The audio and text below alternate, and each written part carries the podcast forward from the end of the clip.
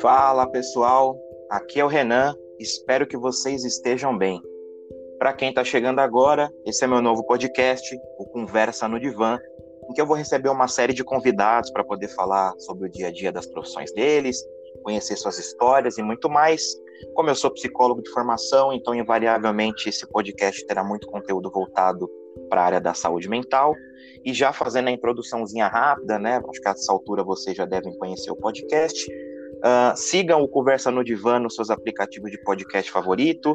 Estamos no Anchor, no Spotify, no Google Podcast e em diversos outros. E para saber dos bastidores, é só você me seguir no Instagram, arroba psicólogo Renan Maciel. Bom, como eu falei, eu vou fazer uma introduçãozinha bem rápida aqui para vocês, porque hoje o assunto ele é bem interessante, tem muita coisa bacana para a gente conversar. Já vou fazer a apresentação aqui da minha amiga, que é psicóloga, faz atendimentos clínicos, a Gabriela Martins. Tudo bem, Gabriela? Prazer ter você aqui comigo no podcast. Olá, Renan, prazer é todo meu. Muito legal estar participando aí desse seu projeto e transmitir um pouquinho aí do nosso conhecimento para os seus ouvintes. Com certeza, vai ser muito bacana. A honra é minha ter a Gabriela aqui comigo, com vocês, né? A Gabriela é minha amiga da faculdade, se formou comigo no curso de psicologia e pensei especialmente nela para conversar desse tema porque ela manja muito, então a gente vai ter um papo bem bacana aqui. Tenho certeza que vocês vão gostar. E bom, Gabriela, já fazendo aqui a, a apresentação do tema, né, para as pessoas que vão ouvir o podcast, nós vamos, nós vamos falar sobre relacionamento abusivo, né? Esse tema que está muito em voga na sociedade hoje em dia, nós temos aí, devido ao cenário da pandemia, é, um aumento né, nos casos de, de violência doméstica, até vamos acabar passando por isso em determinado momento aqui no podcast.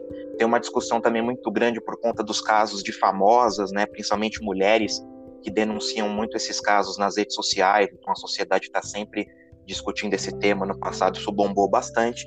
E, enfim, como tem a ver com o momento atual, está em discussão na internet, eu resolvi fazer esse podcast aqui para vocês então, nós vamos passear pelo tema do relacionamento abusivo. E já fazendo a primeira pergunta para você, Gabriela, mais básica, para que as pessoas consigam se situar na nossa claro. discussão, o que configura um relacionamento abusivo? Bom, vamos lá, Renan. É, primeiro eu queria fazer um comentário aí em cima do que você trouxe sobre o aumento dos casos, né, o aumento da discussão sobre os relacionamentos abusivos. É, na verdade, o que aumentou mesmo foi essa discussão a relação abusiva ela existe há décadas, né? Uhum. Mas aí com esse movimento do, do feminismo, as pessoas conseguindo discutir um pouco mais sobre as suas relações, esse assunto está sendo mais pautado. É, respondendo a sua pergunta, o que configura um relacionamento abusivo é justamente uma relação de poder. A gente sabe que um relacionamento, seja ele amoroso, seja ele de amizade ou familiar, ele tem que ser uma relação horizontal, ele não tem que ser uma relação vertical. O que seria isso? É uma relação que ela tenha respeito, que ela tenha empatia pelo outro.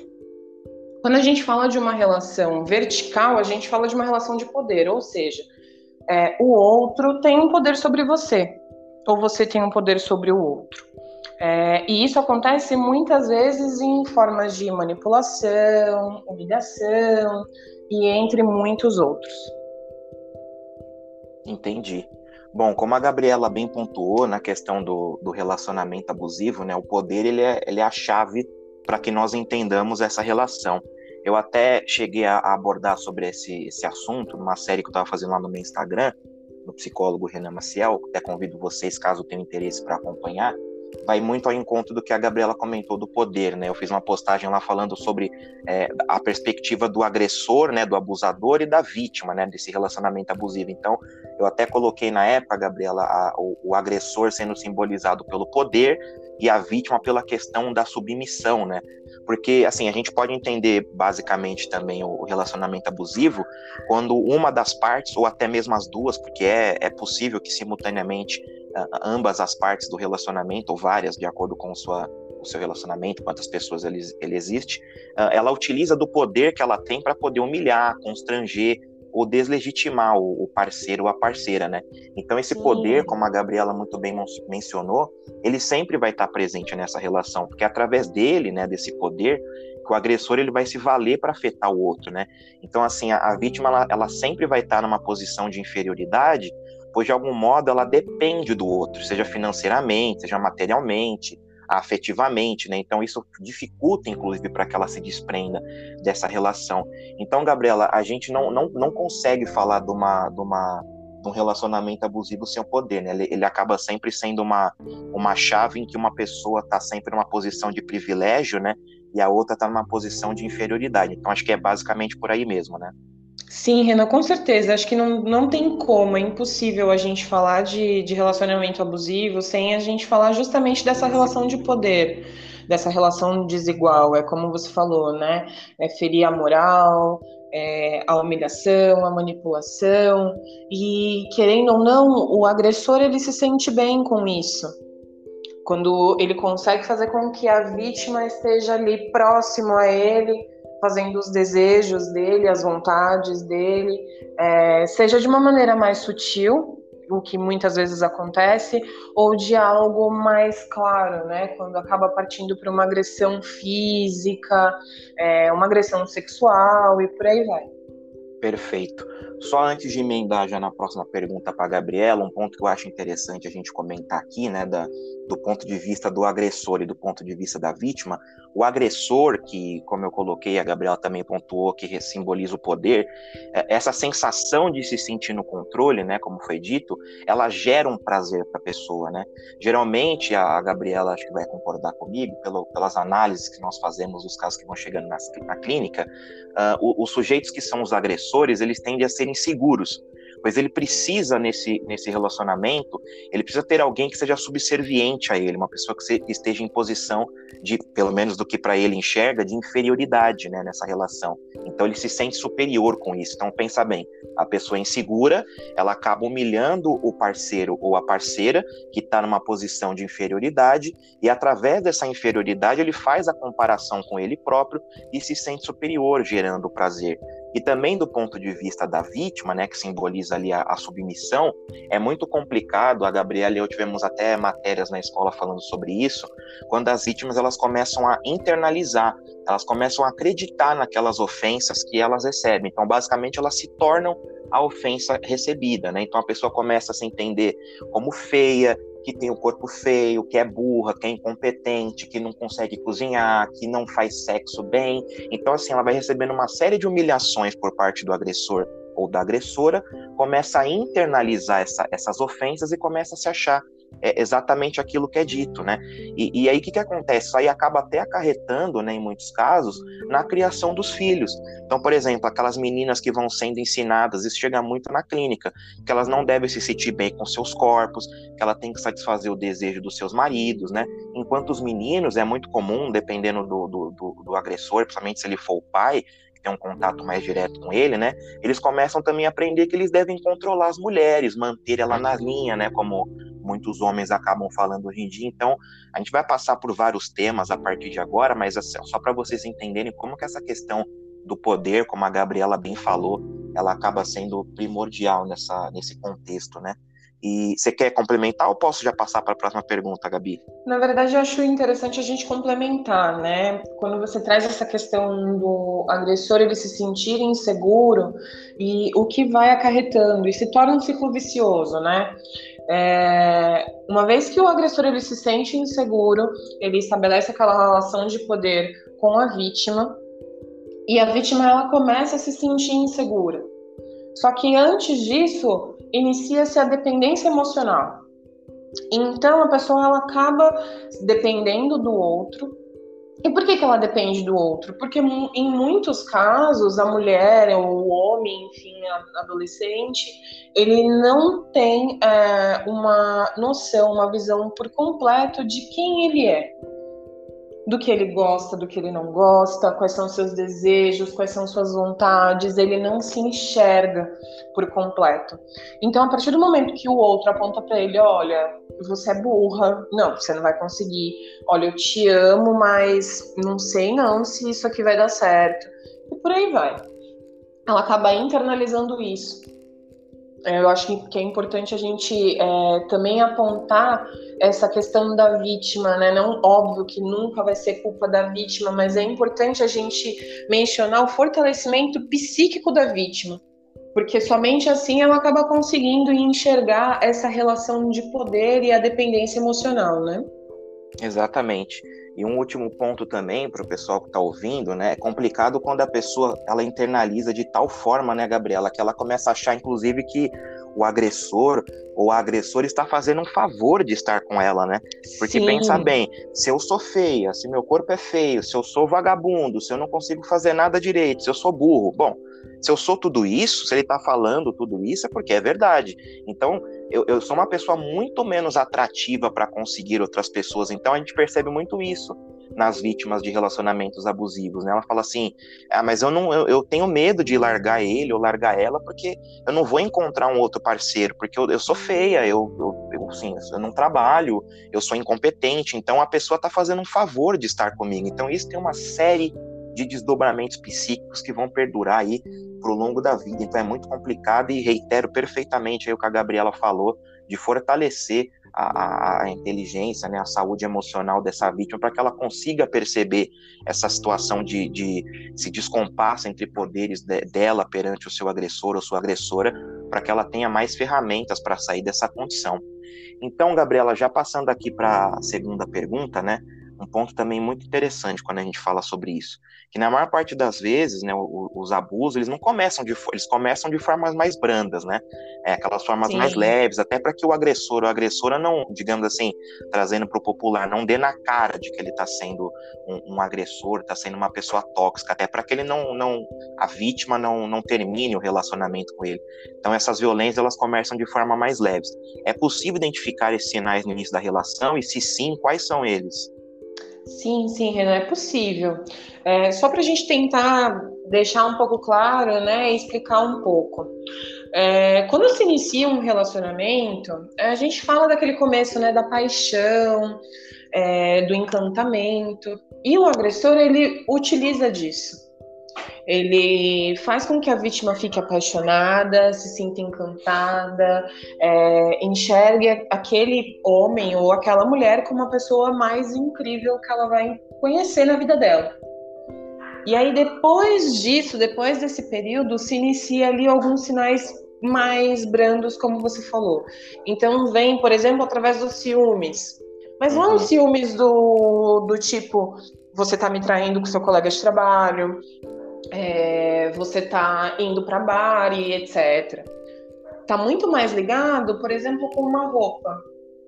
Então, a mulher colocou um vestido que ela gosta, que ela se sente bem, que ela se sente empoderada. E aí o namorado fala: hum, não, esse vestido ele não, não combina com você, não, ele te deixou gorda. A mulher vai olhar no espelho, vai falar: mas tem certeza que você achou isso? Ah, não tá legal não tá bom, tá aparecendo muito as suas pernas, acho que não, não fica legal. E aí ela acaba desistindo, não, não vou usar.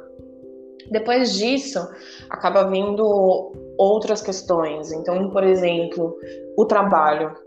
A mulher ela quer seguir a carreira dela, né? Hoje a gente tem a luta do feminismo aí sobre a igualdade de direitos do trabalho também. Então a mulher ela quer crescer, ela quer ser empreendedora, ela quer ser chefe, ela quer ser CEO e por aí vai.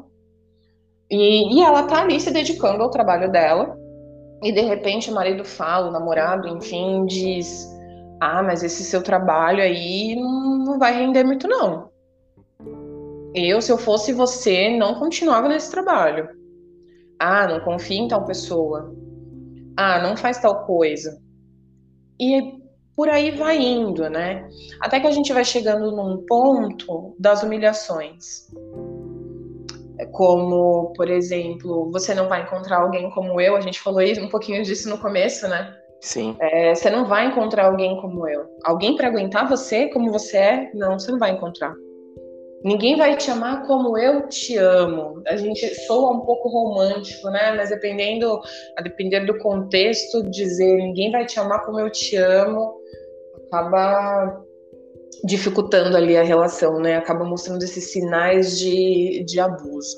A gente, a gente tem aí alguns outros sinais, mas sempre são ligados com o início, acaba vindo sempre com essa questão moral, né? A moral e a psicológica. Então, a moral é quando, por exemplo, ele pode acusar Ou ela pode acusar o parceiro de traição, sem provas, sem nada. Não, você está me traindo. Você está me traindo, você está me traindo com o seu colega de trabalho, você está me traindo com o seu colega de faculdade, você está me traindo com o seu primo e coisas mais absurdas que se possam imaginar. Ou então, através das frases que eu te falei anteriormente, olha, eu te amo, mas você não é perfeita, você não é bonita, eu te amo, mas você é muito burra, eu te amo, mas você podia ser mais inteligente. Então, o agressor ele acaba aos poucos diminuindo a autoestima da vítima de formas muito sutis, assim, muito sutis. E a partir daí, é, vai se iniciando algo mais brando, né? algo mais é, forte, mais agressivo. Então, por exemplo, ele pode começar numa discussão, tacar objetos no chão, na parede, é, ele pode bater, usar, enfim, a força para bater na parede, quebrar outros objetos, é, descontar a raiva dele em animais domésticos, enfim, se você tem um pet, se você tem qualquer coisa dentro de casa. Além disso, também pode rolar uma agressão, é, uma violência sexual, ou seja, ele forçar a relação sexual, você falar que você não quer e ainda assim ele força, ele te acordar no meio da noite transando com você, mesmo que você não queira. É, até que chega ao ponto que o agressor acaba partindo para violência física mesmo, né? Então, bater no rosto, arremessar objetos, é, e por aí vai. Perfeito. as falas da Gabi foram muito pontuais sobre essa, sobre esta questão, sobre essa questão. Achei muito bacana quando a Gabriela falou no começo sobre como que meio que o, o agressor o agressor eles vão distorcendo, né? Então, não é que eu, eu estou pedindo para que você não saia com o seu vestido porque eu tenho ciúmes de você, é porque não cai bem em você. Ou seja, ele está meio que manipulando aquela informação que ele está passando para a vítima, fazendo até com que a vítima, ao ser confrontada, por exemplo, chega uma amiga e fala: Nossa, mas você sempre gostou de usar determinado estilo de roupa e você não está mais usando depois que você começou a namorar com fulano de tal. Aí a pessoa fala assim: ah, não, mas ele só tá querendo cuidar de mim. De fato, ele, ele não falou por ciúmes, ele falou talvez como uma dica, né, de que o vestido não caiu bem em mim. Então a gente vai percebendo Sim. como vai envenenando a, a, mente, né, da, da pessoa que é a, é a vítima e, e, pegando aí, dando mais alguns sinais que as pessoas podem ficar atentas, né, nessa, nessa questão da relação, pegando o gancho no que a Gabriela falou, que justamente essa última que ela disse, né, de forçar uma relação sexual né, não respeitando os, os, os, limites da pessoa, né, buscando fazer sexo mesmo quando ela não está confortável. Uma coisa que é muito comum, né, Gabriela, é pedir senha de celular e rede social, né? Então, olha, você Nossa, tem que passar muito. sua senha do tem que passar sua senha do Facebook, do Instagram para mim, que eu quero eu quero olhar o que, que você está fazendo. É uma coisa também, né? Como a gente está discutindo, como o agressor vai minando a autoestima, as metas, os planos, os objetivos da vítima, né? Então, por exemplo, nunca apoiar os projetos que a, que a pessoa está fazendo, nunca ficar feliz com as conquistas que ela tem. Então, pô, fui promovida no trabalho, ah, sei lá, tirei uma nota bacana na escola ou na faculdade, sabe? Comprei uma roupa nova. A pessoa é, mas veja bem, talvez no seu trabalho não tenha tido concorrência, a, a matéria também não era tão difícil, né? Você comprou roupa, mas não ficou boa, então ele vai sempre manipulando e nunca fica feliz, nunca compartilha daquela felicidade da, da pessoa quando ela fala para ele ou para ela, né, da, dos seus objetivos. Então a gente percebe novamente o fator da insegurança, né? O abusador ele deseja seu parceiro, ele deseja que o parceiro ou a parceira seja completamente dependente dele, né? Não tem autonomia e não tem inclusive momentos de felicidade sem ele. Ele quer que a pessoa viva para ele, viva para a relação. Então esses também são alguns sinais. Quer complementar, Gabriela? Sim, eu queria, é, quando você fala justamente de não ficar feliz, é, você percebe que nessas frases que normalmente acabam acontecendo, de ah, de repente você não tinha concorrência, é, ah, a matéria não estava tão difícil assim também, né? Ao mesmo tempo que o agressor ele não fica feliz, ele utiliza essas frases e ao mesmo tempo vai lá e diminui a pessoa. você percebe que é, uma, é um jogo duplo ali, né? Ele consegue duas coisas em uma única vez. Uhum. Ele estabelece a relação de poder ali, ele mostra que ele tá superior e ainda vai lá e aumenta essa sensação da baixa autoestima na vítima, né? Exatamente. E já indo também para um, uma terceira pergunta, Gabriela, essa daí é, também é muito interessante, porque quando a gente fala de relacionamento abusivo, às vezes nós podemos ter a falsa impressão de que é só homem que acaba sendo abusivo na relação, né? Então, Uh, até por conta dos casos que saem na TV, nesses programa, programas policiais, né, de uh, o homem matou a ex-namorada, estuprou a ex-namorada, enfim. Então a gente tem essa falsa sensação, né, quer dizer, falsa sensação, vou até perguntar para você, para você poder dar resposta quanto a isso. A gente acaba tendo a impressão de que são somente os homens que acabam sendo abusivos. Então minha pergunta para você é, as mulheres também são abusivas nas relações? Ah, sim, claro que são. É, seres humanos podem ser abusivos. Vamos colocar dessa forma. Mulheres também são abusivas, né? A gente não abordou. Vou responder essa sua pergunta, mas a gente não, não abordou uma questão sobre os outros tipos de relação abusiva, né? Então, por exemplo, na familiar, é, na de amizade, na relação de trabalho, isso pode acontecer. E isso pode ser estabelecido tanto por um homem quanto por uma mulher. É, é, como você disse, a gente, num relacionamento amoroso, pouquíssimo se fala sobre a relação abusiva da mulher para com o homem. Por que que isso acontece? Porque como a gente vive ainda uma cultura um tanto quanto machista, a gente ainda tem muitos meninos, homens sendo criados, mostrando para eles que, olha, você precisa ter o poder, você não pode demonstrar fragilidade. É, enquanto do outro lado ainda se escuta que a mulher ela deve se manter comportada, ela deve obedecer e por aí vai. É óbvio que isso ele não essas frases, enfim, esse, essa criação, esse desenvolvimento, né, feito pelos pais dentro do, do âmbito familiar, ele tá tem, a gente está tentando quebrar isso, mas ainda existe. Então a gente acaba, de certa forma, não vendo tanto mulheres sendo abusivas. Mas sim acontece. Da mesma forma, nessa relação de, de poder, né, da sensação de insegurança, Uhum. E envolve também a questão da manipulação, da humilhação, o isolamento né, da família e dos amigos. Isso acontece muito na, nas relações, é, acaba acontecendo frequentemente nas relações abusivas. O isolamento da, da vítima para com seus amigos, para com seus familiares. É, isso também acontece em relações abusivas quando a mulher é ali a agressora. Perfeito. É, gostei muito da resposta da Gabriela, né, quando ela falou que pessoas são abusivas, né, então você vai englobar todo mundo. E, e, é exatamente isso, né, Gabriela, porque, por exemplo, a gente escuta muito isso na questão do machismo e na questão do racismo. É, ah, mas negros não podem ser racistas. É claro que negros podem ser racistas. A mulher não pode ser machista. Claro que mulheres podem ser machistas. Então, Claro que também mulheres são abusivas, porque nós vivemos uma sociedade que tem uma questão do machismo muito exacerbada, a questão Sim. do racismo estrutural. Então, assim, todo mundo é vítima desse, desse sistema opressor, né? A depender de qual ele seja. Então, é claro que as mulheres podem ser abusivas, que negros podem ser racistas, mulheres podem ser machistas, enfim, porque tá todo mundo envolvido nesse, nesse guarda-chuva, né? Então, é, quando a Gabriela fala nessa questão da, da de afastar a, a pessoa, né, de, de amigos, ou de familiares, isso acaba sendo um, um sinal bem, bem interessante dentro dessa questão. Você pega, por exemplo, acho que é o, o exemplo mais clássico assim que, que podemos dar, né? Quando a, a mulher fala assim pro cara, olha, a partir de hoje eu não quero mais que você saia com seus amigos, por exemplo.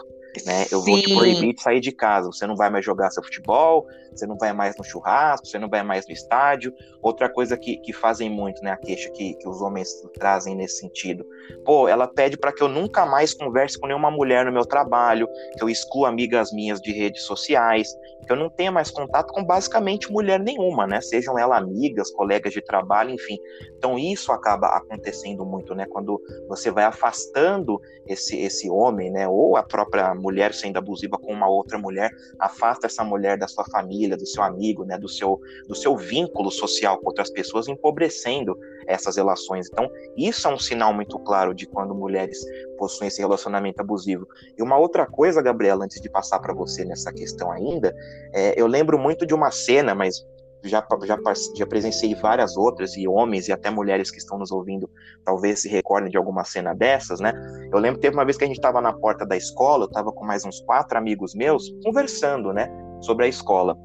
E aí chegou a namorada de um deles, e, e ela estava ali dizendo o que, que ele estava conversando, querendo saber. Tinha uma menina ali que estava conversando com a gente, depois saiu e foi embora. Ela falou: Ah, o que, que foi que você está fazendo? Você está me traindo? E meteu um tapa na cara do cara. Então, assim, nós vemos homens que, que de fato trazem esses relatos, nós, inclusive mulheres que admitem na, na própria clínica que falam: não, eu bati na cara dele mesmo, eu suspeitei que ele estava me traindo. Então, gente, se isso não é um relacionamento abusivo por parte de mulheres, nada mais é. Então, o que a gente está reforçando sempre nessa, nessa pergunta é que a sociedade tem uma série de mazelas, uma série de preconceitos, de, de, de estereótipos, né? Então, todo mundo acaba sendo influenciável, estando sujeito a cometer esses abusos. Então, acho que é meio que por aí, né, Gabriela? Como você bem disse, todo mundo pode ser abusivo em algum momento, né? Sim, com certeza. É, fico até um pouco chocada com esse caso que você me trouxe, né? Uma agressão em público. Uhum. E o homem ele acaba sentindo envergonhado disso, né? Porque como que ele vai buscar ali uma ajuda? Ele vai, se ele for até a polícia, se for um, uma questão de agressão. Ô, Gabriela, Gabriela, Desculpa Oi. até te cortar, é que exatamente quando você falou isso, que eu, que eu já trago para você. Na hora, o cara foi absolutamente humilhado pelos caras ali da roda. E eu não vou mentir, eu também zoei ele naquele momento. Eu tinha o quê? Acho que uns 14 anos, era todo mundo ali moleque, a gente nem sabia o que, que era relacionamento abusivo. Assim que a namorada deu um tapa na cara dele e foi embora, o cara foi humilhado, todo mundo começou a dar risada, todo mundo começou a fazer chacota do cara, então é exatamente isso, o cara se sente menos homem, né, como, como o pessoal costuma dizer no popular, então é exatamente isso que você está comentando. Sim, sim, exatamente. E na adolescência, então, é muito pior, né? Porque a gente está ali numa formação da personalidade, é, nesse caso específico que você trouxe, né, Renan? A gente está ali numa formação da personalidade, é, numa confusão muito grande, num momento de crise muito grande, e aí de repente se deparar numa relação abusiva no qual você não consegue identificar que você está dentro de uma, é muito complexo, né? É, acaba, acaba fragilizando muito mais a questão emocional, né? A psique do indivíduo. Então, o homem nesse nesse quesito de conseguir pedir ajuda, de conseguir demonstrar que, olha, eu estou num, relacionamento que não está me fazendo bem, eu não estou feliz, é, eu sou agredido, eu sou humilhado, é, eu sou manipulado. Ele não consegue pedir isso, porque para ele acaba sendo muito mais humilhante expor essa situação do que expor isso e pedir ajuda. É como se fosse uma, uma humilhação dupla, né? Uhum. É, ele já está sofrendo dentro do relacionamento e colocar isso para familiares, amigos ou para um profissional que seja acaba sendo muito mais é, humilhante, né? E vergonhoso. Sim, Mas isso acaba Desculpa, Desculpa pode complementar. Pode Não, pode falar. É, gravar à distância é sempre uma maravilha, né? Um corta o outro. sim, sim. É, mas a gente também tem essa questão da cultura, né? Quando a gente fala do machismo, uh, a gente fala também do machismo de mulheres. Então, assim, as, algumas mulheres que têm essa visão um pouco machista acredita que não, o cara não, o cara, se ele começou a namorar comigo, ele não vai jogar futebol. Se ele for jogar futebol, vou ter que ir junto. Se ele quiser fazer um trabalho da faculdade com, com as amigas dele, ele vai fazer em casa e eu vou estar junto. Então, assim, ou é, a pessoa vai lá e fala: não, olha, você não vai fazer, né? Não permite, né? Ou então ela permite, mas ela tem que estar ali, de vigia para entender o que está acontecendo, saber o que está acontecendo e qualquer sinal que faça com que o agressor se sinta inseguro, aí a gente volta né, para aquele looping, para a questão das humilhações, as agressões, as manipulações, o autoritarismo e por aí vai.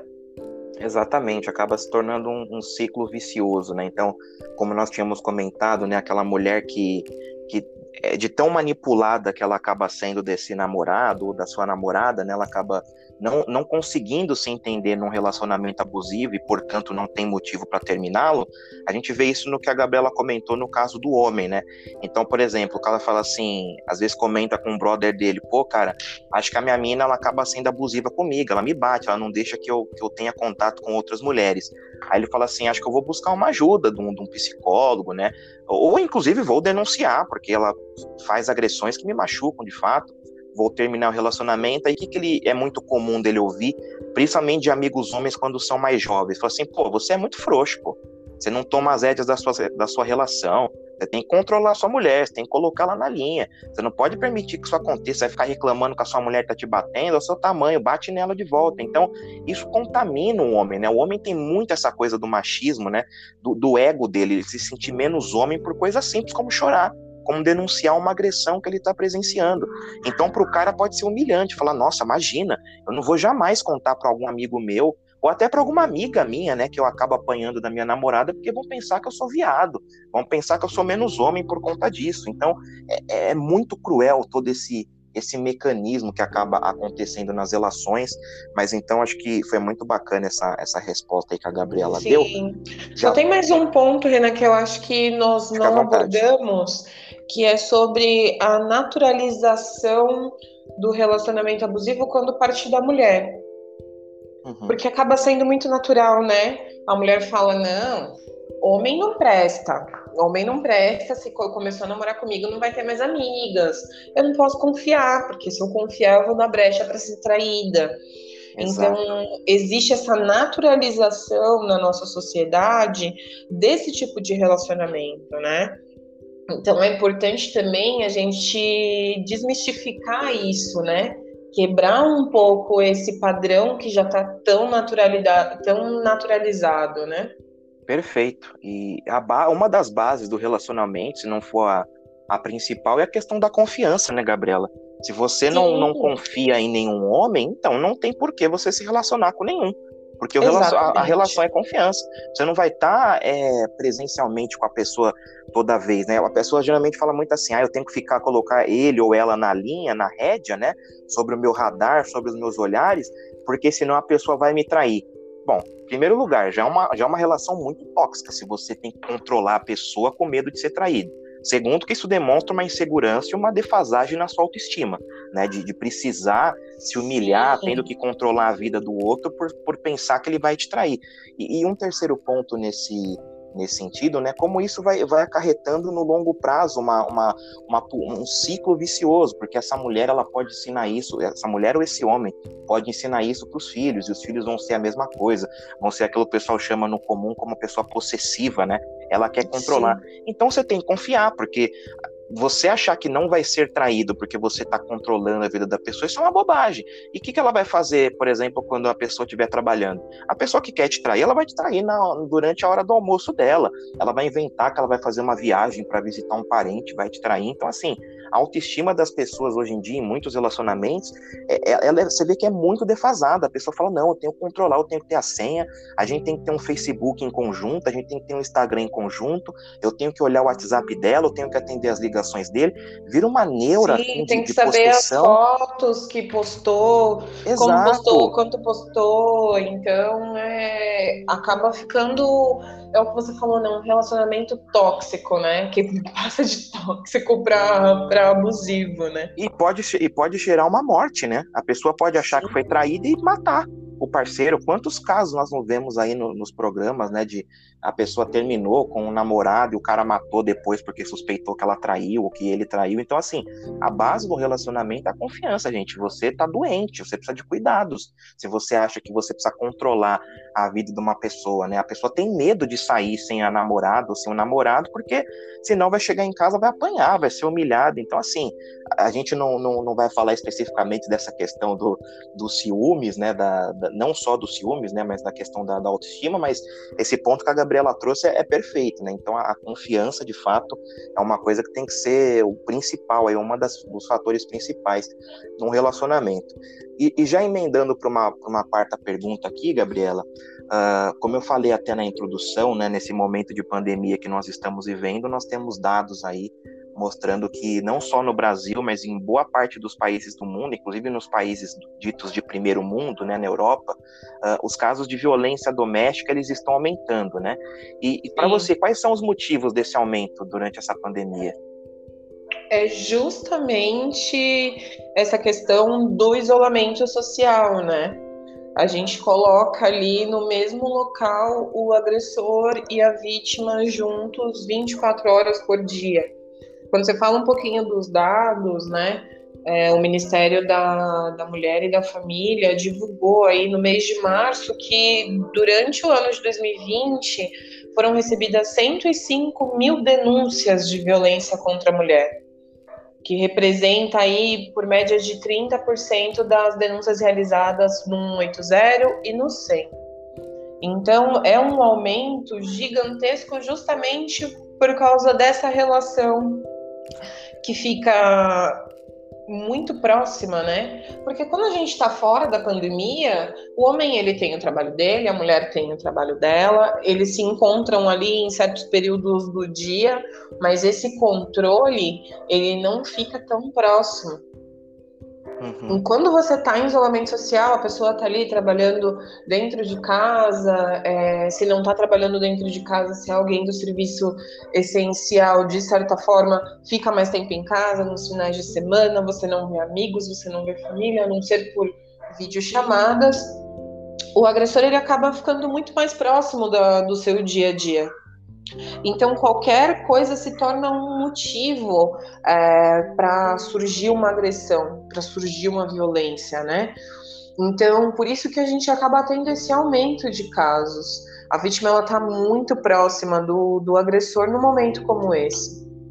Sim, e, e é aquela coisa, né? É, você vai dormir com o seu parceiro, você vai acordar com sua parceira, você vai almoçar, vai jantar, né, vai, vai, compartilhar ali o dia inteiro, né, todos os afazeres, o que antigamente, sei lá, na média dos casais os encontros aconteciam ou durante as noites, ou mais comumente nos finais de semana, ele passa a ser todo dia, né, então a gente pega aqui um, um contexto brasileiro, né, para além do, do, do, do, aumento do tempo de convivência entre os casais, nós pegamos outros fatores que também acabam é, incrementando esse, esse aumento da violência doméstica, né? Que é a perda do emprego, por exemplo, a falta de dinheiro, a falta de renda, né? Como a Gabriela comentou, o empobrecimento dos laços afetivos com outras pessoas. Então, você literalmente não vê mais pessoas para além do seu parceiro ou da sua parceira, casa pequena, conflito com os filhos. Então, tudo isso vai, vai se juntando ali num, numa mistura, né, num caldeirão que vai podendo desencadear casos graves, né, como, violen como violência física, como abuso sexual, como até casos de morte. Né? Então, isso acaba sendo muito, muito muito um agravante, né?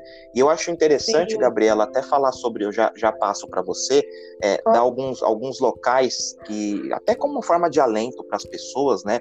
De como elas poderiam denunciar, como que elas poderiam pedir um socorro, né? Tanto mulheres quanto homens. Eu vou até colocar, quando eu colocar esse podcast no ar, eu vou, vou fixar esse, esses lembretes na descrição do episódio. Então, por exemplo, os boletins de ocorrência, eles podem ser feitos pela internet, né, através do site da Polícia Civil. Então, é só você jogar lá no Google é, boletim de ocorrência online, ele já vai te direcionar para o site da Polícia Civil. Então, é super rápido de você fazer. Também tem o site da que, que fica no site delegaciaeletrônica.policiacivil.sp.gov.br. Esse é o endereço oficial, mas como eu falei, só colocar boletim de ocorrência online que você consegue encontrar. Tem alguns telefones aí que a Gabriela até chegou a passar na, na resposta dela, né? Que é o Disque 180, que é a central de atendimento à mulher, que é gratuito. Tem o Disque 100 também, que é gratuito, né? Que é o telefone dos direitos humanos. Então, é, acho que algumas formas das pessoas que talvez estejam nos ouvindo em desespero e que talvez não consigam sair de casa para ir numa delegacia para denunciar, até por medo de deixar os filhos com o agressor ou com agressor, então 180, número 100, uh, ah, boletim de ocorrência você pode fazer na internet, então aí tem alguns canais em que as denúncias podem ser feitas. Pode falar, Gabriela. Sim, a gente também tem um número de WhatsApp que foi uhum. criado aí pelo Ministério. Eu não tenho esse número aqui, mas depois a gente inclui aí na descrição, porque justamente o fato da mulher e o homem estarem ali juntos 24 horas por dia, essa mulher ela tá vivendo numa situação que ela não vai conseguir falar no telefone. Ela não vai conseguir fazer uma denúncia, fazer ali um boletim de ocorrência que é breve para você fazer, é breve, pode levar ali uns 15 minutos. Mas para uma mulher que ela está vivendo uma situação de violência doméstica, 15 minutos para ela custa a vida dela. Uhum. Então, com isso, o Ministério acabou desenvolvendo aí aplicativos para conseguir fazer a denúncia e também um número de WhatsApp que a mulher ela consegue esse, esse contato, né, da maneira mais rápida possível, enquanto o marido está dormindo, o marido está tomando banho, e consegue pedir ajuda, pedir um, um auxílio numa situação como essa, né? Perfeito. Então, a gente vai pesquisar depois essa, esse número do WhatsApp, né? Eu vou deixar com, junto com, com, as outras informações que eu citei, uh, fixados aí na descrição do podcast, tá? Então, para você que, como a Gabriela falou, reforço, precisa de um tempo enquanto talvez o marido ou o namorado esteja tomando banho, e você pode ligar, fazer um boletim de ocorrência, né? Isso, pode, isso é feito de forma sigilosa, obviamente, né? nos telefones também, então a gente vai deixar aí fixado na barra do, de descrição do podcast.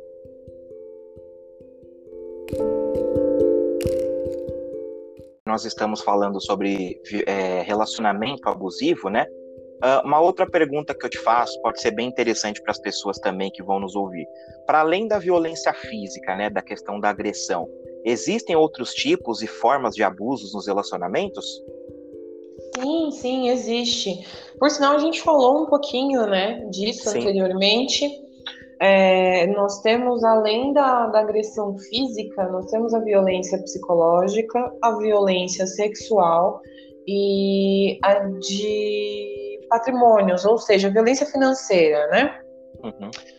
A gente falou um pouquinho ali sobre a questão da, da humilhação, da manipulação, que está muito relacionado à violência psicológica.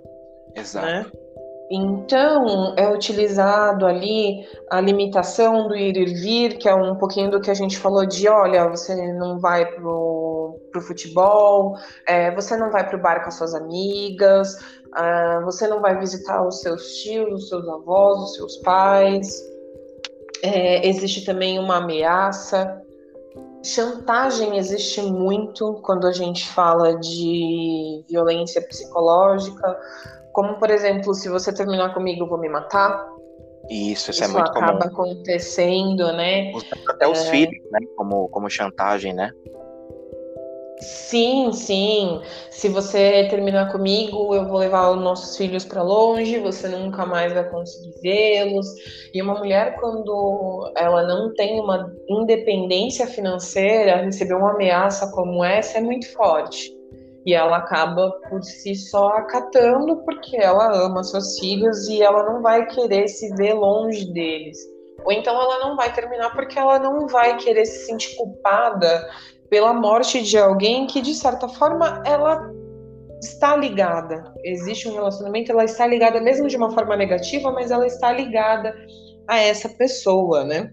Uhum. É, na violência sexual, a gente falou um pouquinho sobre realizar ali o ato sexual enquanto a vítima está dormindo, realizar coisas que, ah, não, forçar determinadas situações durante a relação sexual em que a mulher ela tem repulsa, que a mulher ela tem nojo, que ela não tem vontade. Então, forçar isso já caracteriza uma violência sexual. Além disso, tem uma outra que assim não se é muito falado. A gente teve aí algumas reportagens no ano passado, mas também esse controle da, do desejo da mulher em ser mãe ou não. Então, por exemplo, obrigar a mulher a engravidar, obrigar o casamento em si, né, o matrimônio, que se estabeleça um matrimônio, ou tirar o direito da mulher em decidir se ela quer ser mãe ou não. Há um tempo atrás surgiu, assim, eu vou falar por alto, sobre um caso de um rapaz que acabou dando ali a, a pílula de aborto para sua parceira sem que ela soubesse Caramba. daquilo. É um caso que acho que aconteceu em 2020 ou 2019. E isso já é caracterizado como uma violência sexual. É uma coisa que a gente acaba não dizendo, mas que acontece com uma certa frequência, né? Então, não tem ali um acordo comum de, olha, queremos ser pais juntos. É, ou então a mulher dizer, olha, eu não quero ser mãe, não vai rolar, eu não, para mim não, não adianta. E eles entrarem ali num senso comum do que, que eles podem fazer, quais são as outras opções, respeitando os desejos de ambos. Porque às vezes a gente está ali, às vezes acontece um relacionamento de que a mulher sonha em ser mãe, e o homem não, ele não sonha em ser pai, ou vice-versa. Mas isso pode ser muito bem resolvido dentro de uma conversa, respeitando as vontades e os desejos de ambos, né? Sim, exatamente. Então, só passando aí por alguns pontos aí, reforçando alguns que a Gabriela comentou, né? Quando a gente está falando de violência moral, né, para além da, a pergunta foi né, sobre para além da violência física, né? Então, por isso que a gente está entrando nessas outras violências, e conforme eu for citando aqui, vocês vão percebendo como a Gabriela pontuou, como é complexo esse cenário, né? Tem algumas que a gente nem, nem acaba conversando e pensa que não é um tipo de violência. Então, para talvez você, principalmente mulher que está nos ouvindo, né? Você pode ter até um, um, start a partir do que nós estamos falando por aqui. Então, quando a gente está falando de violência moral, nós estamos falando principalmente sobre a reputação da vítima, né? Então, por exemplo, aquele cara que chama uma mulher de vagabunda, ele está cometendo uma violência moral. Então, ele fazer críticas mentirosas sobre ela, né, sobre o parceiro, ir expor fotos e vídeos íntimos, isso é muito comum durante o tempo de internet, né, que nós estamos vivendo, que é muito fácil. Tem a questão das fotos é, nuas, né, dos nudes, né? Questão do, dos vídeos íntimos. Então, isso se enquadra como violência moral, isso é crime também. Quando a gente está falando de violência, que aí você vai depender de quem está falando, né? Você pode dizer que é violência patrimonial, violência econômica, violência financeira, né? Então, por exemplo, quebrar os pertences da vítima é um tipo de violência é, financeira, impedir ela de trabalhar, impedir ele de trabalhar, isso é muito comum, infelizmente, com as mulheres até os dias de hoje. Controlar todo o dinheiro da vítima, então a, a mulher às vezes trabalha trabalha só que o marido controla todo o dinheiro dela, ele não permite que ela tenha a sua remuneração para que ela use como que ela bem quiser. Então ele, ele, é, ele sequestra esse dinheiro da vítima, né? Chantagear por ser a, a única fonte de renda. Então isso também acontece muito com, com, no caso dos homens, né? O cara é o único que trabalha na relação, né, Gabriela? E aí às vezes a mulher fica dependente. Às vezes não, a mulher acaba se tornando dependente desse homem, né? Então, se ela quer ir no salão de cabeleireiro, o que ela tem que fazer? Ela tem que pedir para ele. Se ela quer comprar uma roupa roupa nova, ela tem que pedir para ele. E aí entra um outro tipo de, de questão dentro disso. O cara fala assim: não, eu não vou te dar. Não só porque você não trabalha e não vai ter como ir, mas para que, que você quer arrumar o cabelo? Você quer ficar com alguém? Para que, que você quer comprar uma roupa nova? Você está querendo se arrumar para alguém? Então, esse, esses casos se, se, eles se encaixam dentro da violência financeira. Na violência sexual, tem a questão de forçar uma relação sexual. Então, isso é muito importante de nós dizermos, gente. Se você, mulher, principalmente, você está numa relação, você está casada com seu marido há 28 anos, o cara quer fazer sexo com você e você fala não e ele faz, é estupro. Não tem outro nome para dar, é estupro.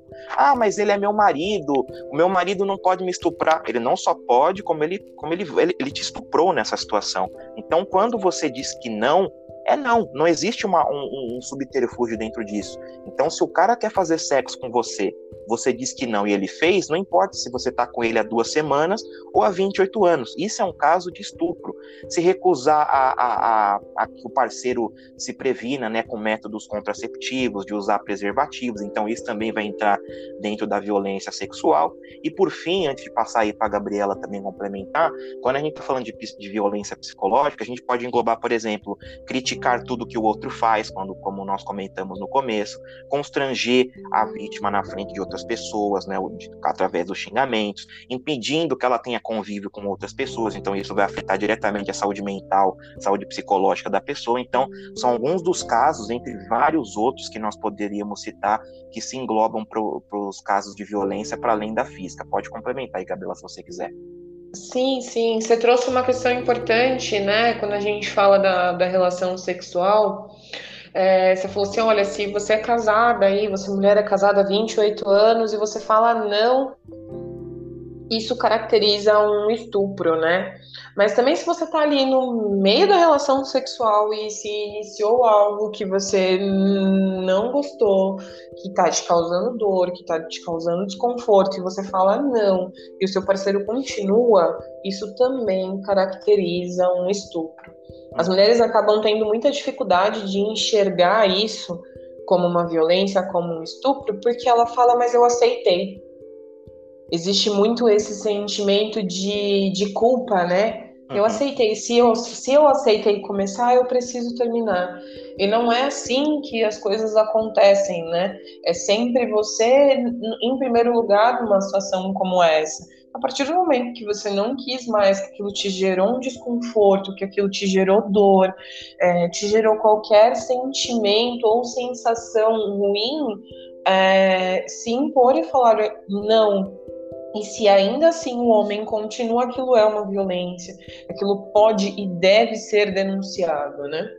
Exatamente. O consentimento ele não é só no começo da relação, no início da relação, ele também é durante a relação, como a Gabriela falou. Então, olha, tá machucando, eu não tô confortável, eu perdi a vontade, eu perdi o tesão, não quero mais fazer sexo com você. Isso também é um consentimento durante a relação. E o consentimento depois da relação. Não quero fazer sexo de novo com você. Não insista. Então, sim, o consentimento ele vale durante, antes e depois das relações. Então, novamente aí, antes de passar para a próxima pergunta, para você que está nos ouvindo, se você começa a identificar algumas das coisas que nós falamos aqui, é, é um sinal aí de alerta, porque de fato pode ser, pode ser não, você está muito provavelmente num, num relacionamento abusivo. Então, já indo aqui para a nossa parte final, né, fazendo uma outra pergunta para Gabriela, é, essa também é muito comum, Gabriela, a gente escuta muito no dia a dia, né, principalmente para quem não estuda muito questões de gênero, questões de machismo, de relacionamentos, quem não está na área da saúde, é muito comum nós ouvirmos isso entre amigos, entre familiares, né, aquela coisa de, por exemplo, muitas pessoas elas dizem, por que, por que pessoa, por que fulano de tal não se separou do agressor? Pô, tá apanhando do cara, tá voltando o cara, o cara já bateu nela, tá voltando, o cara trai ela, o cara humilha ela, ela continua com ele, essa pessoa é sem vergonha, né? Ela de continuar nessa relação. Então, Gabriela, a minha pergunta é: por que a separação é, é uma coisa tão difícil assim, mesmo quando ela parece ser tão óbvia para quem tá de fora dela? Ela é muito complexa, é, porque quando a gente estabelece uma relação dessa em que há violência, lá no comecinho, quando a gente iniciou a nossa conversa, a gente falou sobre a dependência emocional. E por muitas vezes esse é o ponto chave é, para que não se termine ali um relacionamento. Depois disso, a gente vem para a questão da dependência financeira Hoje, no Brasil, o perfil de mulheres que sofrem violência doméstica são mulheres de 30 a 39 anos que recebem de um a um salário mínimo e meio. Então, são mulheres que, em alguns casos, são desempregadas, que elas não têm ali a sua independência financeira, que elas conseguem se manter, cuidar dos filhos, e isso, de certa forma, assusta isso assusta a mulher, porque quando ela chega nesse nível que é possível é, que ela enxergue que ela já passou por uma situação de violência psicológica, violência sexual, violência patrimonial e a violência física, é, ela já está numa situação em que a sua autoestima está zero. Ela não se enxerga como uma mulher que é capaz de conseguir é, um novo emprego, conseguir novos amigos, conseguir cuidar dos seus filhos, conseguir manter uma casa. Muitas vezes isso acaba acontecendo, né? Em 90% aí dos casos, isso acontece. E não só isso, é, existe também uma questão da referência do afeto.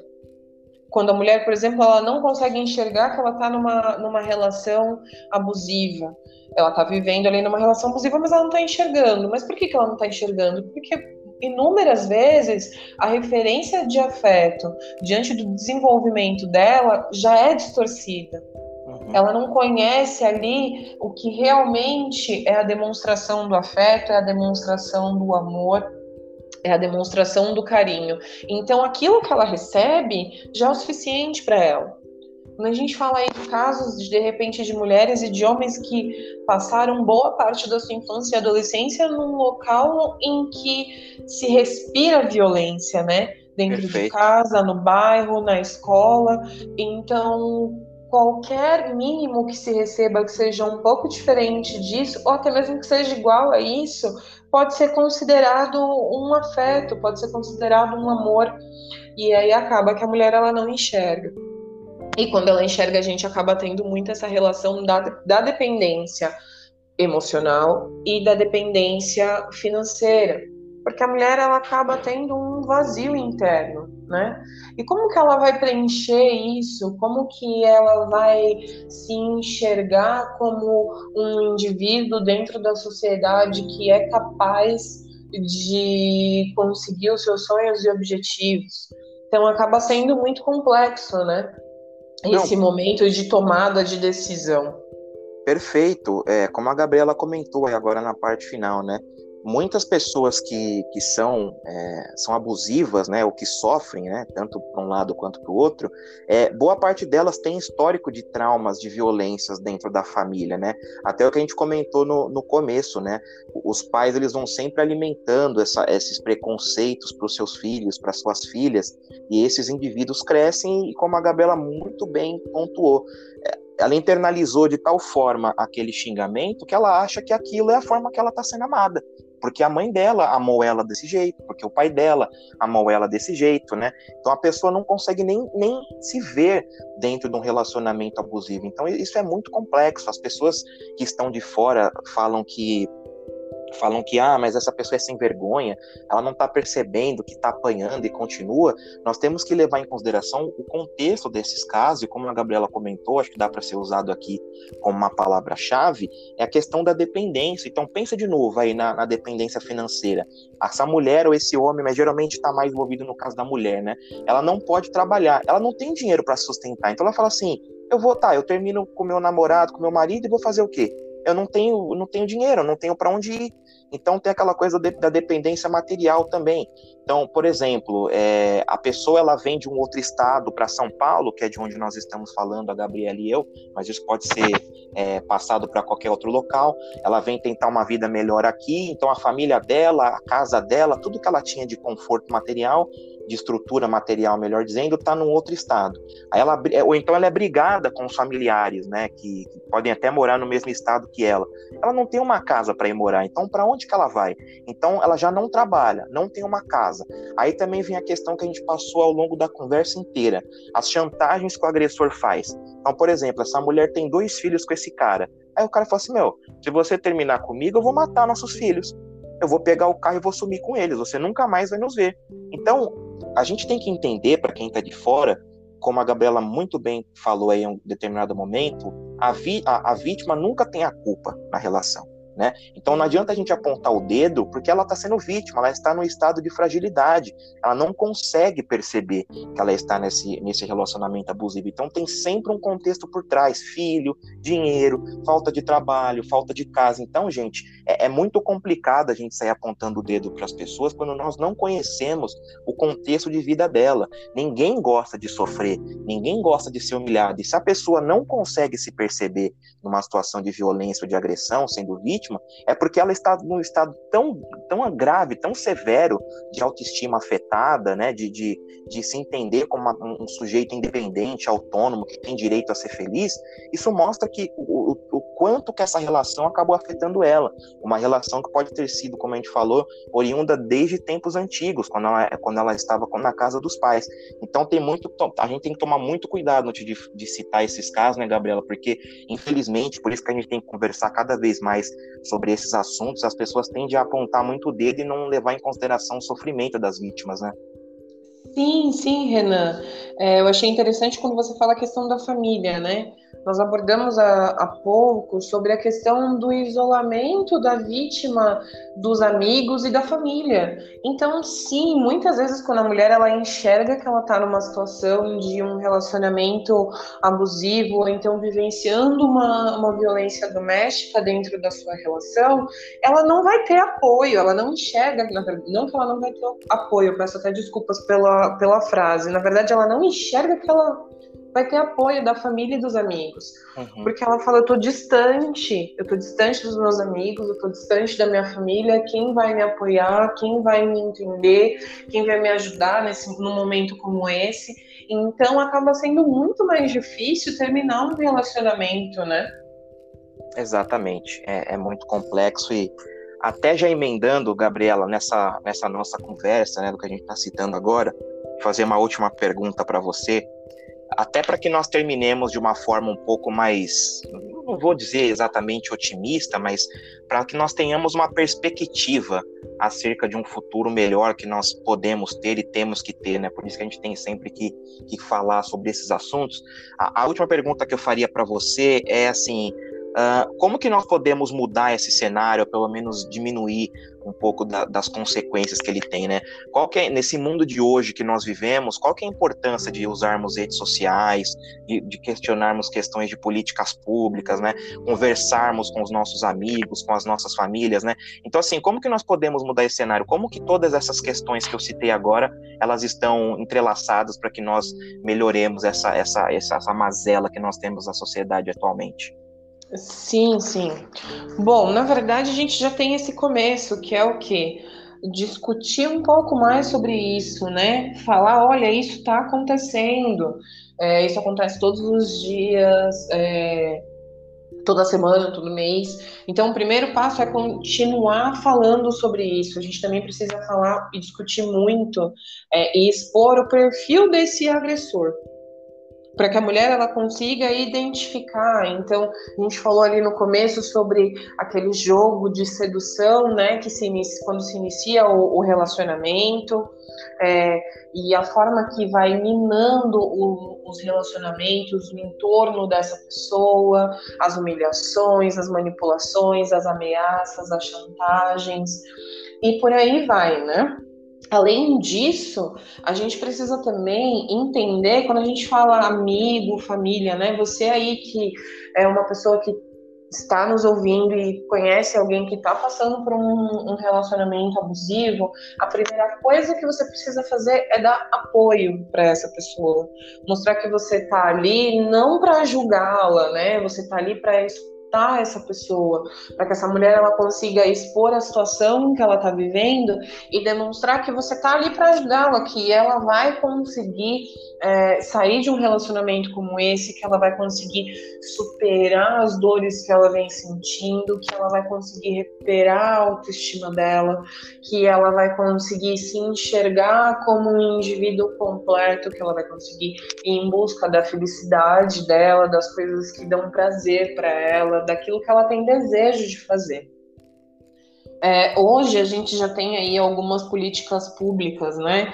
E infelizmente a gente não tem tanta discussão, nós não vemos muito nas redes sociais falando como, por exemplo, das casas abrigo, né? A casa da mulher, em que mulheres com situação de violência doméstica elas conseguem viver nesse local aí durante um tempo com os seus filhos e ali é desenvolvido é, a questão emocional, uh, os aspectos da, da, dependência financeira vão sendo quebrados. Então, assim, se forma uma comunicação entre as redes, né, do SUAS, e é dado um fortalecimento para essa mulher. Então, assim, quando a gente fala de fortalecimento, a gente não está falando só do fortalecimento psíquico emocional, mas também o fortalecimento financeiro para que ela consiga de repente um novo trabalho, essas mulheres têm consiga... até cursos nessas casas para poder ter um, um, um, uma readequação no mercado de trabalho. Então, eles dão até cursos, é bem interessante, bem amplo esse trabalho. Sim, sim, é super interessante. A gente tem a, a, delegacia especializada no atendimento à mulher. Esse é o que a gente mais escuta, né? É o que nós mais vemos nas redes sociais, nos jornais e etc. Nós temos também o um núcleo especializado da, da Defensoria Pública, que ela acaba realizando ali uma orientação e presta um serviço jurídico para essas mulheres. Então, a mulher que ela é casada ali no cartório e ela precisa terminar esse relacionamento, ou de repente eles construíram uma casa juntos e essas questões precisam ser resolvidas e ela não tem condições de contratar um advogado, a defensoria ela presta esse serviço como muitos outros, né? Fora esse serviço de acolhimento e, enfim, as outras políticas públicas que nós temos, é, eu não sei se eu trouxe para você a questão da discussão sobre a cultura do machismo. Eu acho que eu falei um pouquinho. Sim, comentou em algum momento, sim. Então, bom, eu creio que seja isso, Renan. É, a gente precisa discutir muito mais, a gente precisa mostrar para a mulher que ela é capaz de sair de uma relação abusiva, de uma relação violenta, é, seja com o apoio dos amigos, seja com o apoio de profissionais. O apoio profissional ele acaba sendo fundamental no momento como esse, seja um serviço realizado individualmente, né, quando a gente fala da psicoterapia, ou seja em grupo, quando tem a troca, né, quando as mulheres elas conseguem compartilhar situações que elas estão vivenciando e através desse grupo elas conseguirem desenvolver melhor as suas habilidades internas, elas conseguem identificar os seus medos, as suas vontades, os seus desejos e reconstruir o entorno, né? Quando a gente fala de reconstruir o entorno, a gente fala de reconstruir essa questão emocional, de conseguir preencher esse vazio que muitas vezes é, não é ocupado, né? Exatamente. Eu reitero todo, todos esses pontos que a Gabriela citou, né? Trazer a Gabriela para cá é um, é um passo que eu quis dar, porque é um tema muito sensível para os dias de hoje, né? Então, uh, podcasts, lives, discussões no Facebook, no Instagram, no YouTube. Então, como a Gabriela muito bem pontuou, a gente tem que discutir esse tema, nós temos que desmistificar, como nós procuramos é, fazer aqui ao longo da nossa conversa, o que, que é um relacionamento abusivo, o que, que não é, por que, que mulher também pode ser abusiva, qual que é a questão da dependência, como que a dependência financeira, é, afetiva influencia nessa separação das vítimas, dos agressores. Então, é, discutir esse tema é um, é um grande primeiro passo, falar mais dos canais de denúncia, como nós colocamos aqui na, na conversa, eu vou fixar também na, na descrição, cobrar as autoridades, né, sempre por leis mais severas que punam com mais é, rigor agressores e agressoras, né? Campanhas em escolas é fundamental, nas empresas, comerciais falando sobre esse assunto. Então, acho que tudo isso acaba ajudando. Me veio na memória também, Gabriela, uma chará sua a doutora Gabriela Mansur, não sei se você conhece. Salvo engano, ela é delegada, tá? Eu posso estar enganado, mas acho que ela é delegada. Ela faz um trabalho com homens que são, que são agressores, né? Então ela faz uma série de atividades junto com psicólogos, com psiquiatras, né?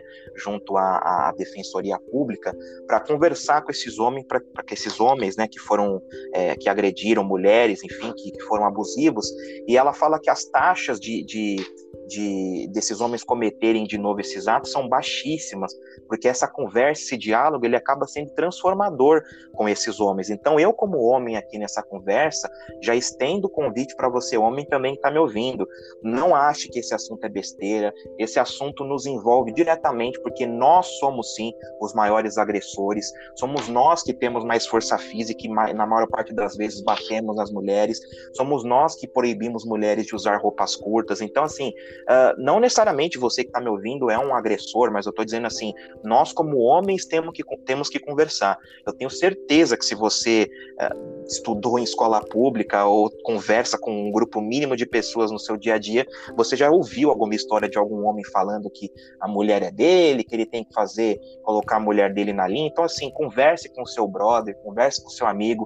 Esse assunto também diz respeito a nós, tá? Somos nós os principais principais causadores dessa situação. Então, assim, gente, tudo isso acaba, se for de forma somada, né, efetiva, a gente não de mudar de imediato num curto prazo, mas talvez num médio, no longo prazo, nós teremos uma perspectiva melhor para que menos mulheres morram, para que menos, menos mulheres sejam afastadas dos seus filhos, dos seus empregos, tenham mais autonomia, e com isso todo mundo vai sair ganhando, né? Porque o machismo, que eu também já tratei aqui no podcast, você vai conferir aí no, nos episódios, ele tá, ele afeta diretamente os homens, o homem não poder se, se sensibilizar, não poder chorar, não poder expressar suas emoções. Então, acho que como recado final que eu daria aí para para todo mundo que está nos ouvindo é isso. Primeiro de tudo, converse sobre o tema e procure aprender. Então, Gabriela, eu quero primeiro te agradecer imensamente, minha amiga, por ter aceitado o meu convite aqui no podcast. Já vou até passar para o seu recado final. A Gabriela, para quem não sabe, vou contar aqui uma, uma coisa de bastidores. A Gabriela é uma das minhas melhores amigas ali do tempo da faculdade, e nós estudamos psicologia no primeiro semestre, numa determinada faculdade aqui em São Paulo. A gente até conversava uma coisa ou outra, mas não éramos tão próximos.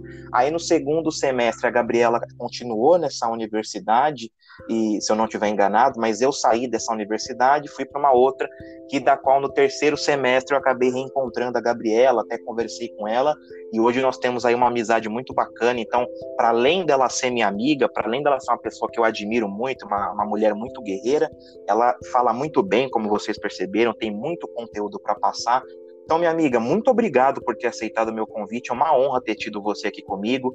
Fica à vontade para passar a rede social, para falar um recado final, para comentar sobre o tema. Espaço é seu. Muito obrigado. Ah, eu que agradeço, Renan. Eu que agradeço. É muito bom receber um convite como esse. É muito bom a gente ter essa conversa de, de uma maneira menos teórica, né? Quando a gente está falando aí para o público, para enfim, para outras pessoas, a gente tem que mudar aí um pouquinho o nosso tom da conversa.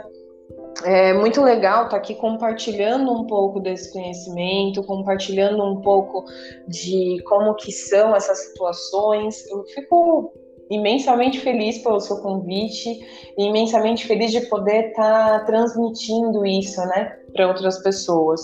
Vou deixar aqui para vocês as minhas redes sociais. É, o meu Instagram é psicogabriela.mds e também estou no Facebook, é, Gabriela, psicóloga Gabriela Martins. Então me procurem lá e foi um prazer estar aqui com vocês muito bacana. Então sigam aí a, as páginas da Gabriela. A Gabriela é psicóloga, também realiza atendimentos clínicos. Fiquem à vontade para tirar dúvidas com ela, fiquem à vontade para perguntar, né, para conversar, saber um pouquinho do trabalho dela.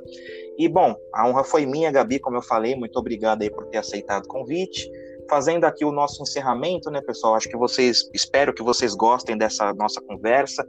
Eu amei poder conversar esse tema tão espinhoso, né, tão mal discutido na nossa sociedade. Procuramos não trazer de forma tão teórica, né, para que as pessoas pudessem entender os exemplos no dia a dia, porque não adianta nada a gente ter o conhecimento e não saber transmitir para as pessoas que ainda não o têm, né? Então, para você continuar acompanhando aqui essa e outras conversas aqui no podcast, de novo, eu reforço o convite, siga o Conversa no Divã no Anchor, no Spotify, no Google Podcasts ou no seu tocador de podcast favorito. Para você saber dos bastidores, é só você me seguir na minha página do Instagram, arroba psicólogo Renan Maciel, que também está com o mesmo nome no Facebook. Então siga aí nas redes, o Conversa no Divã. Em breve vai ter um novo episódio para você. Hoje nós falamos sobre relacionamento abusivo. Espero que vocês tenham gostado. E eu espero vocês até a próxima aqui no meu divã. Até mais.